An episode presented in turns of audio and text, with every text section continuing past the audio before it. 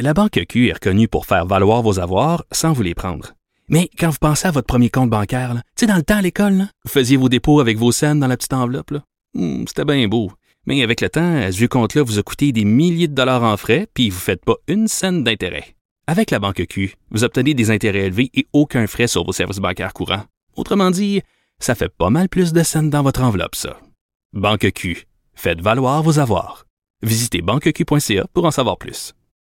Et là, on revient sur notre vraie vie, c'est-à-dire euh, de non-millionnaires pour la plupart des gens qui, écoutent. Là. Tempêtes hivernales qui euh, se sont accumulées dans les derniers mois, on le sait, on l'a vu, euh, on l'a pelleté, on le sent encore dans nos articulations. Et je voyais ce matin un dossier communiqué qui, que j'ai trouvé particulièrement intéressant sur les coûts des tempêtes de neige, parce qu'une seule tempête, si vous vous remémorez, on en a eu tellement que la située est peut-être un peu particulière, mais il y en a une particulièrement importante. Euh, entre le 23 et le 25 janvier dernier, il y a eu des chutes de neige très importante. Euh, tout ça, euh, bon, on ajoutait euh, les vents violents, la pluie verglaçante, le gros kit. Et on se rend compte que ça coûte très cher, ce genre de tempête-là. Évidemment, le déneigement, ça coûte une fortune. On le voit au niveau des villes, c'est des millions de dollars par opération. Mais les assureurs aussi y goûtent et doivent payer pour des dommages assurés. De sorte que dans les chiffres dévoilés aujourd'hui par le, le Bureau d'assurance du Canada, cette unique tempête du 23 au 25 janvier aura coûté près de 40 millions de dollars en dommages euh, assurés, dont la quasi-totalité au Québec, ben pas la quasi-totalité, mais une grande partie, 26 millions de dollars euh, au Québec, la province la plus touchée, 11 millions de dollars au Nouveau-Brunswick, 2 millions de dollars en Nouvelle-Écosse et 270 000 dollars euh, aux îles du, à l'île du Prince-Édouard. Alors, euh, est-ce que on doit s'ajuster à cette nouvelle réalité des changements climatiques au niveau des assureurs? Est-ce que ça va nous coûter plus cher? Est-ce que le gouvernement devrait en faire davantage pour se protéger contre les, les tempêtes de plus en plus extrêmes? Ben, du moins, c'est ce que propose euh, le, Bureau euh, d'assurance du, euh, du Canada. Et pour en parler, il est directeur des communications affaires publiques de ce bureau. Pierre Babinski est en ligne. Bonjour, Monsieur Babinski. Bonjour.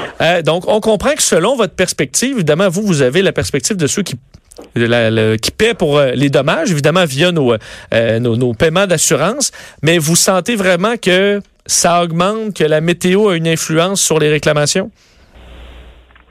Euh, oui, pas seulement en hiver, euh, toute l'année. On a vu beaucoup d'épisodes d'événements météo extrêmes euh, dans les dernières années. On peut penser aux inondations printanières de 2017. On peut parler aux, des, tornades dans la région de Gatineau et Ottawa en septembre dernier. des tempêtes de neige, il y, a, des, épisodes de verglas, etc. Donc, on, on en voit beaucoup. Euh, puis c'est sûr que oui, ça coûte cher aux assureurs, mais ça coûte cher aussi euh, au gouvernement, aux consommateurs qui doivent euh, passer à travers les inconvénients de, de, de, réparer des dommages ou faire des réclamations et des choses comme ça. Donc c'est c'est pas dans ça bénéficie euh, à personne, euh, tout ça. Ça, je voyais, vous aviez amené dans votre communiqué, un, je trouvais un chiffre intéressant, c'est que pour vous, chaque dollar versé en indemnité d'assurance pour les résidences et entreprises, donc des biens assurés, euh, le gouvernement canadien lui verse 3 dollars pour réparer des infrastructures publiques. Évidemment, réparer des routes ou qui s'affaissent ou les nids de poules, on le voit actuellement, parce qu'on on, on passe beaucoup à l'hiver ces jours-ci. Mais donc, la facture pour le gouvernement est trois fois plus importante que la vôtre. C'est à peu près euh, le chiffre que ça donne. Si, par exemple, on prend un exemple, les, les tornades à Gatineau, euh, elles ont coûté euh, pour Gatineau et la région de, de, l'Ontario, là, ça a été un peu plus de 200 millions de dollars. Mais ça, c'est les maisons, les appartements qui étaient assurés. Si on calcule l'infrastructure, si on calcule tous les arbres qui sont tombés, les, les poteaux de, de pour, pour les infrastructures publiques et tout ça, euh, généralement, euh, c'est un deux à trois fois, parfois plus, euh, que le montant qui a été payé par les assureurs. Et là, ce que vous demandez, c'est carrément au gouvernement d'investir davantage pour se, se protéger ou du moins atténuer les, les, ces changements climatiques qui arrivent. Qu'est-ce que vous souhaitez que le gouvernement fasse pour intervenir?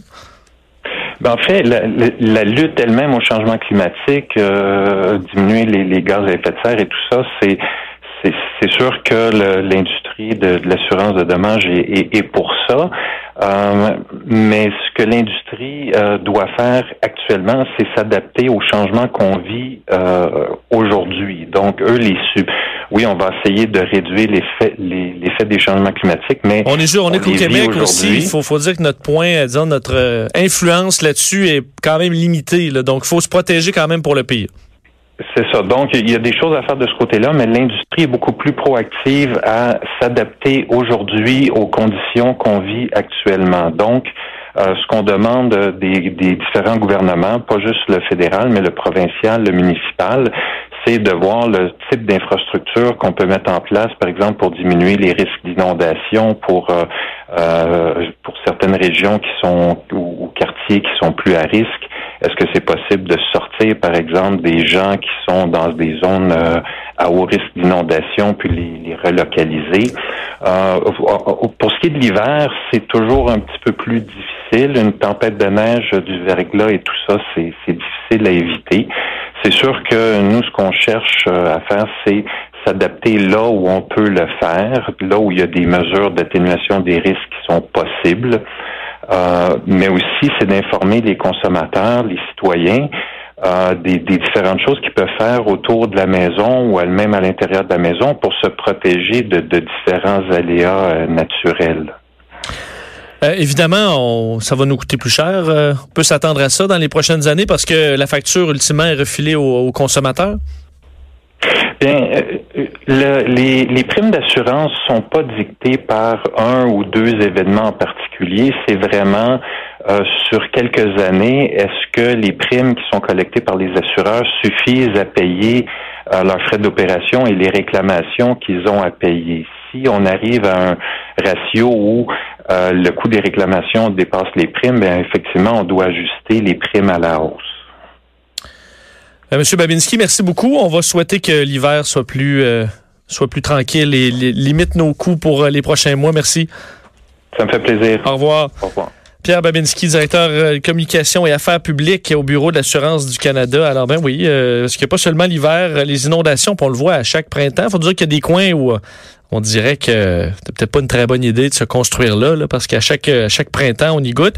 J'espère que là, quand on construit des nouveaux quartiers, on est particulièrement prudent à ce niveau-là sur les zones, euh, les zones inondables. Effectivement, avoir une petite conscience sur euh, ce qui s'en vient dans les prochaines années. Euh, Justin Trudeau a eu une autre mauvaise journée aujourd'hui au point où il a dû changer son horaire pour faire face à toute cette tempête qui frappe le gouvernement du, du Canada. On en parle au retour. Deux heures d'info. Le retour de Mario Dumont.